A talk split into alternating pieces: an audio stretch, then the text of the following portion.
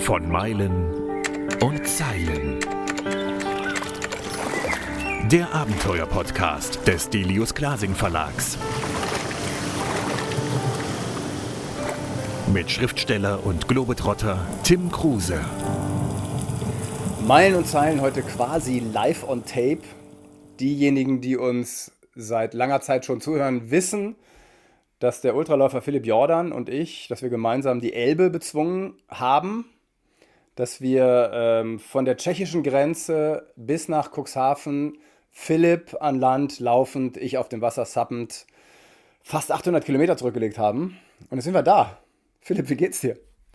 Ja, es ist ein seltsames Gefühl, eine Mischung aus Leere und Erleichterung, eine Mischung aus, ich kann es noch gar nicht glauben und was haben wir da eigentlich gemacht und ein unglaubliches äh, Befreiungsgefühl, dass ich morgen nicht fit sein muss und wieder laufen muss. Ja, was für mich total wichtig ist, dass wir beide uns nach äh, mittlerweile vier Wochen immer noch riechen können. Ja, und das, das muss man mal wirklich festhalten, dass das ja bei besten Freunden manchmal nicht klappt. Man, man sagt ja drei Besuch und äh, Fisch äh, halten drei Tage oder sowas. Stinken nach drei Tagen. Stinken ja. nach drei Tagen, ja. Je, je nachdem, wie man aufgezogen wurde. Nein. Und ähm, ich finde, es ist äh, tatsächlich äh, nicht, nicht ohne weiteres selbstverständlich, dass, dass wir das so hingekriegt haben. Äh, das heißt, der würde ja nicht mal heißen, dass wir deswegen äh, nicht kompatibel wären, aber wir haben beide viel Stress gehabt. Wir sind die ganze Zeit on the road gewesen und oder on the river. On the river genau und äh, immer abends einchecken, morgens auschecken, packen und so weiter und dass wir trotz des Stresses und des Aufeinanderhockens dann die zweite Hälfte des Tages uns so gut äh, verstanden haben. Das ist allerdings gute Bemerkung, ja. Ist was ja. Besonderes. Ja, ist mir auch total wichtig. Ich bin auch so ein, so ein Freundestyp. Mir sind Freunde auch mega wichtig. Ähm, was auch erstaunlich ist, jetzt ganz im Ernst, dass wir es geschafft haben. Das war nicht klar. Und ich erzähle gleich, wir haben es ja, also ich habe es nicht ganz geschafft. Naja. Ja, ich erzähle es gleich, aber dass wir es geschafft haben, dass du jeden Tag immer zwischen 30 und 55 Kilometern gerannt bist, außer heute. Heute waren es nur 22? 20, glaube ich. Hm, ich hätte mir mehr gewünscht. Ähm, aber das ist auch Wahnsinn, ja. Das war ja auch nicht klar, dass du es schaffst. Weiß, weiß ja nicht, reiße die Achillessehne, geht ein Muskel zu. Kann alles passieren. Äh, es, es war bei mir nicht mal so, dass eine Verletzung ähm, die Angst war, sondern auch wirklich schaffe ich das. Habe ich mir da zu viel auf meinen Teller geladen und äh, bin dann irgendwann übersättigt. Ich habe wirklich Angst gehabt vor diesem Trip man, man sucht dann ja auch die Schwachstellen, die eventuell, man denkt dann auch, hey, das letzte Mal, als ich, also, als ich den reingemacht habe, da hast du die Jahre vorher so viel mehr Kilometer gemacht und du hast dir erst, äh, da du mich zum Glück aus so einer äh, Halblaufpause geholt hast, habe ich ja erst seit. März, du warst in einem Laufloch. Ja, ein bisschen. Und, und äh, also so zumindest für, für das, was ich laufen nenne. Also ich bin schon mal ab und zu wieder gelaufen, aber eben so wie du jetzt vielleicht läufst, aber nicht um mal eben Ultradistanzen laufen zu können. Und von daher war es für mich äh, nicht selbstverständlich von vornherein, ach, das äh, mache ich easy peasy. Es war wirklich die ganze Zeit ähm, so einen Druck, den man sich selber natürlich macht. Schaffe ich das überhaupt? Mhm. Äh, ich will kurz erzählen, wie es mir gegangen ist. Also für mich war die Elbe quasi in Gestacht vorbei. Ja, ab da ist diese große Staustufe, dann ist das ein Fluss, der Ebbe und Flut hat. Äh, und ich habe so ein Gefühl gehabt, als ich mein Brett in Gestacht aus dem Fluss zog, da an dieser Schleuse, es ist vorbei. Hattest du das auch ein bisschen in Gestacht? Ich hatte es nicht in Geesthacht, weil ich natürlich nicht so wasserabhängig bin. Ich hatte es in Hamburg ein bisschen, dass ich äh, äh ne, vielleicht nicht dachte, hier ist die Elbe vorbei oder so, aber dass ich dachte, das Ding ist eigentlich gelaufen. Das, das, das Hamburg hat sich schon angefühlt wie ein Ziel. Ich habe natürlich gedacht, Vorsicht, nicht das äh, Fell des Bären schon verteilen, bevor du ihn komplett erlegt hast. Aber er, er lag da schon so ruhig und hat vor sich hingeröchelt, dass ich dachte, ich kann mir zumindest mal angucken, wo die fettesten Teile sind. und äh, Hamburg hat sich so toll angefühlt.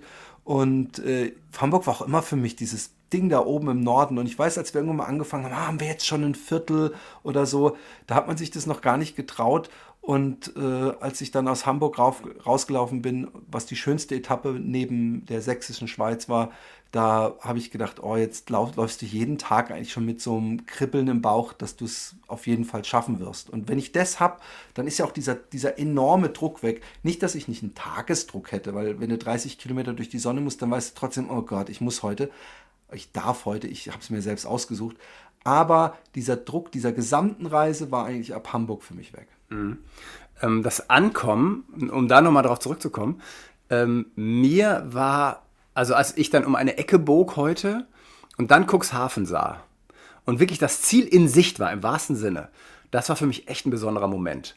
Und der war fast doller, der Moment, als das Ankommen an sich. Ja, für mich waren es so ein bisschen, als ich dann diese Strandkörbe gesehen habe und diese weit, das weite Meer und, und auch wirklich man wenn man nach rechts äh, guckte, mit aller Überredungskunst sich nicht mehr weismachen konnte, dass das ein Fluss ist, was da neben einem ist. Möwen und äh, äh, Sonne und ich war einfach happy. Und dann war auch der Captain, unser, unser, äh, unsere gute Fee, unser Begleitfahrzeug, der stand dann da auf einmal. Und dann wusste ich, okay, hier ist jetzt auf jeden Fall das Ende. Ich muss jetzt nicht noch praktisch in die Stadt Cuxhaven reinlaufen. Äh, die äh, See reicht mir.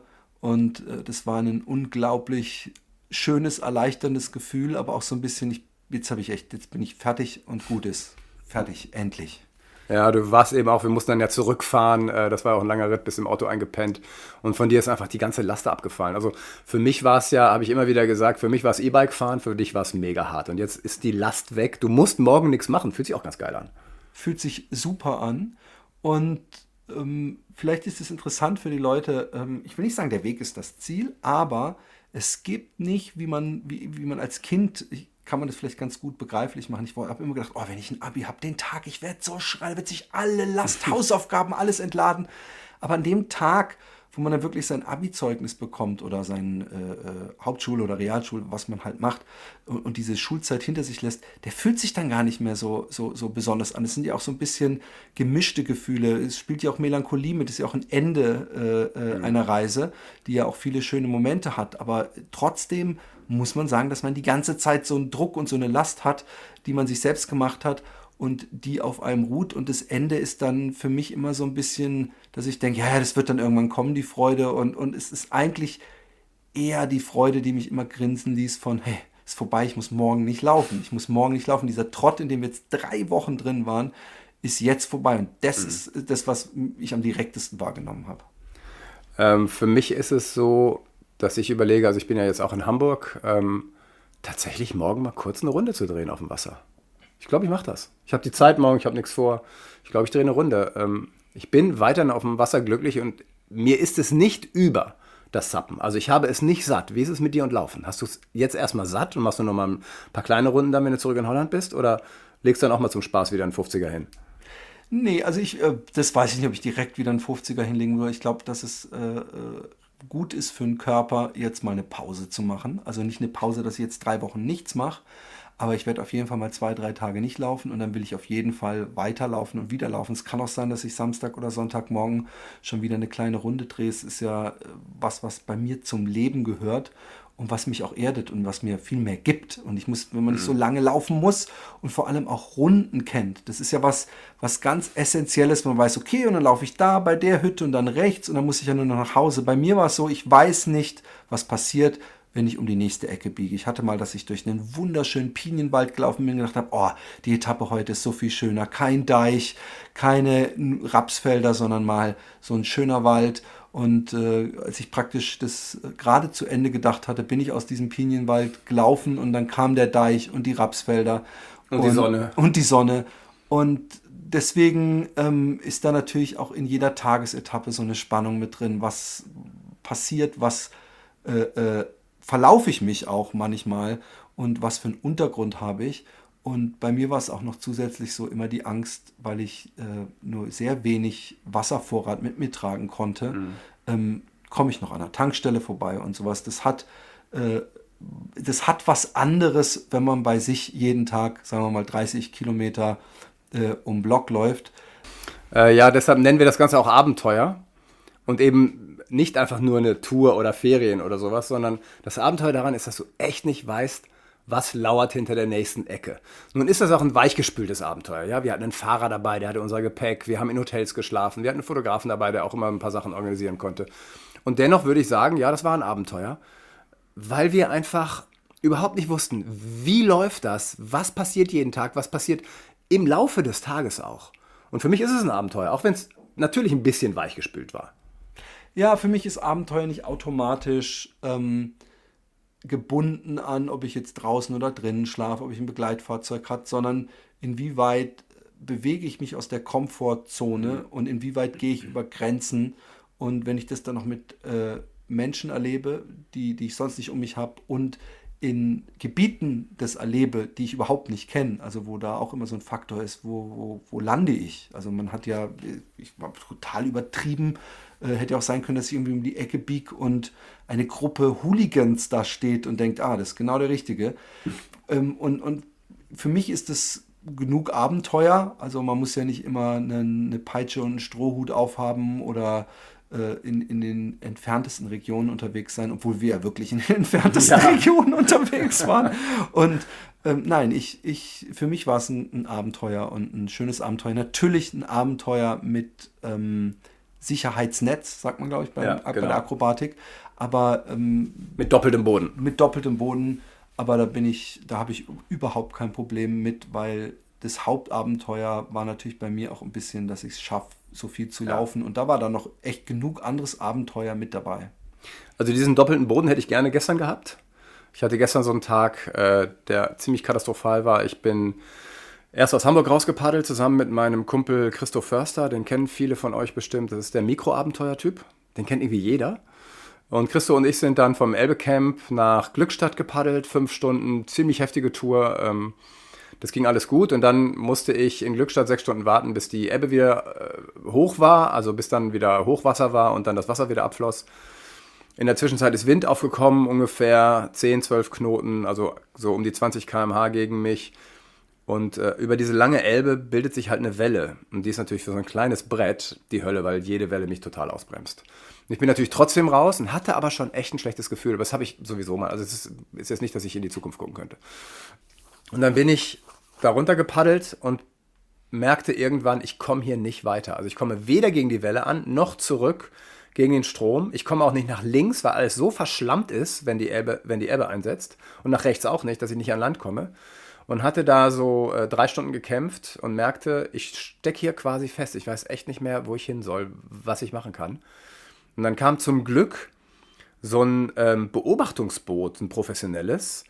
Und die haben da rumgesucht nach Seehunden und plötzlich merkte ich, die ändern ihre Fahrt und fahren auf mich zu. Und dann habe ich halt Seenotrettungszeichen gemacht, also die Arme über den Kopf verkreuzt und gerufen, ich bin in Seenot. Ähm, das hat der sehr professionelle Skipper gesehen, ist dann sofort zu mir gefahren. Hat noch so eine Runde gemacht, wo ich dachte, nimmt mich nicht mit. Äh, aber der musste eine, eine Untiefe ausweichen, der kannte das Gebiet perfekt. Und dann hat er mich aufgenommen und meinte, ja, du hast dir hier was zugemutet, was bei dem Wind bei den Wellen mit der Strömung, das geht mit so einem kleinen Brett nicht, da kommst du nicht gegen an. Das wirst du nicht schaffen. Ja, und dann haben die mich rausgelassen vor der Fähre Wischhafen und dann bin ich ähm, quasi ja eigentlich nur von Glückstadt einmal über die Elbe nach Wischhafen, was ich auch mit der Fähre in einer Viertelstunde hätte machen können. Naja, wir haben eine Dreiviertelstunde einmal gebraucht. Also ja, ja, auch wegen des Hochwassers. Also es ist ja. ein echt schwieriges Gebiet. Und ich habe dann entschieden, weil die Gezeiten so schlecht lagen zeitlich, also ich hätte entweder nachts um zwei paddeln müssen oder spät abends und abends ist immer der Wind da und ich komme in die gleiche Situation wie gestern. Und dann habe ich entschieden, ich kann hier nicht weiter paddeln. Und meine Tour ist in Wischhafen geendet mit dem Brett. Dann hat der Captain mich abgeholt, hat mich zu dir gebracht. Und äh, dann sind wir heute Morgen diese leider nur 20 Kilometer. Ich hatte ja gehofft, äh, es wären doch mehr gewesen. Es fühlte sich an wie 50. Ich will es jetzt nicht sagen, aber ich habe auf Strava gerade gesehen, dass es 19,98 oder so sind. also noch nicht mal ein Halbmarathon. Aber trotzdem, also ich bin ja kein Jogger. Ich, ich jogge natürlich, aber ich bin jetzt kein richtiger Läufer. Genau, ich bin Jogger, würdest du sagen, Amateur. Genau, genau ich bin Jogger äh, und kein richtiger Läufer. Und habe mich da durchgequält. Und das war mir total wichtig, dass ich, wenn ich es schon mit dem Paddel nicht schaffe, wenigstens mit eigener Kraft auf meinen Füßen dann da ankomme. Und ich bin schon wieder am Ziel vorbeigeschossen. Ja, ja ihr saßt dann da, das wusste ich ja nicht. Ich hätte auch mal aufs Handy gucken können. Ihr saßt dann in diesem Kabäuschen, hab euch nicht gesehen und bin echt noch mal irgendwie einen halben Kilometer weitergelaufen. Und dann rief mich zum Glück Jonas an. Und ich bin zurück und dann lagen wir uns in den Armen. Und das ist immer so ein surrealer Moment, ne? Das, jetzt ist es vorbei. Und auch jetzt, wir schneiden es doch nicht, ne? Ich war auch wirklich, ich muss sagen, Kudos äh, an dich, größten Respekt. Äh, Was genau sind Kudos? Ist das japanische Wort für Props, Respekt. Ah. Cojones. Ähm, äh, ähm, nee, das ist was anderes. ähm, kann ich ja gleich zeigen. ähm, die, weil es war heute wirklich heiß und ich habe auch unglaublich viel geschwitzt. Ich habe auf der Hälfte, oder nee, bei Kilometer 15 habe ich mein T-Shirt gewechselt und der äh, Captain hat, glaube ich, mehr aus Scherz so tun wollen, als ob er es ausfringt. Und das ist einfach, also viel mehr Feuchtigkeit konnte dieses T-Shirt nicht aufnehmen. Und ähm, dass du das so aus dem Stand gelaufen bist, du hast ja auch Strapazen hinter dir, auch wenn es nicht so beingebunden äh, gebunden ist ich fand's ähm, cool und ich, ich finde, man muss auch dazu sagen, wenn man bei Glückstadt, Wischhafen da guckt, äh, ob das noch die, ob man das noch Elbe nennen kann, ist die eine Frage. Und ähm, ja, das ist mehr Nordsee. Ich ne? kenne das, du bist halt genau vom Typ her so ein Typ wie ich, der dann trotzdem irgendwie dann bis Cuxhaven kommen möchte und sich dafür auch nochmal leiden lassen möchte. Und äh, das ist ja okay. Und, und, und ich fand's äh, alle Achtung, dass du das gemacht hast. Und es war eigentlich ein schönes, äh, äh, schöner Abschluss, dass, dass wir uns in die Arme äh, fallen konnten und ich wusste, du bist, du hast genau denselben Scheiß hinter dir wie ich. Ja, ja, ja, das war mal was anderes. Weil am Anfang war es ja oft so, ich hatte so unglaubliche Strömung. Ja, ich hatte 8 km/h Strömung. Ja und habe mich echt nicht groß angestrengt. Und am ersten Tag haben wir 55 Kilometer gemacht und ich glaube, ich habe 20 Kilometer durchs Wasser gemacht. Ich meine damit aber nicht, dass, dass du ähm, äh, dieselben Strapazen von dem Aufwand hattest, sondern einfach, dass du wirklich genau dasselbe gemacht hast. Mhm. Ich wollte damit jetzt nicht sagen, jetzt hast du auch mal so hart gekämpft, sondern ich wollte wirklich nur sagen, dass wir praktisch wirklich genau dasselbe durchlitten hätten. Also wie wenn ich da gepaddelt wäre und dir danach äh, mit Gegenwind und so, äh, dann, dann hätten wir wirklich mal genau das gefühlt. Ähm, ich, ich, ich hätte das nie gekonnt. Ich hätte es auch mich nicht getraut, was du gemacht hast. Und äh, diese Kurven da manchmal, äh, bei denen du da äh, wie wild gegen irgendwelche äh, Winde ankämpfen musstest, das wäre gar nichts für mich dann auf dem Wasser so. Das ist frustrierend. Ich, ich kann, äh, es ist zwar anstrengend, vielleicht auch anstrengender, aber ich kann immer einen Fuß vor den anderen setzen. Mhm. Und, und einfach so auf der Stelle zu paddeln, ist für mich auch eine Horrorvorstellung. ja, nee, das war auch echt hart. Am Ende ist es ja immer so, dass Leute uns dann fragen werden, wenn wir Interviews geben und so, sag mal, ähm, was waren denn die schönsten Momente und so. Und ich finde so Fragen eigentlich immer total doof. Aber ich will dich trotzdem fragen, gibt es für dich irgendetwas, was du herausheben wollen würdest? Ich muss doch, ähm, es ist vielleicht kein Moment, aber es ist an viele Momente gebunden, den Captain äh, herausheben, der uns ja gecrewt hat und nicht wie so oft einfach nur so einen so eine äh, Helfer, dem man, dem man natürlich dankbar ist, war, sondern der einen ganz eigenen Flavor reingebracht hat, der immer sehr oft, wenn man ankam, schon seinen Plattenspieler aufgebaut hatte und unser äh, Nest häuslich eingerichtet hat und uns unterhalten hat und der sich immer mehr zu einem Protagonisten auch im Buch entwickelt hat und äh, zu einer Figur und uns dann nochmal so zusammengeleimt hat.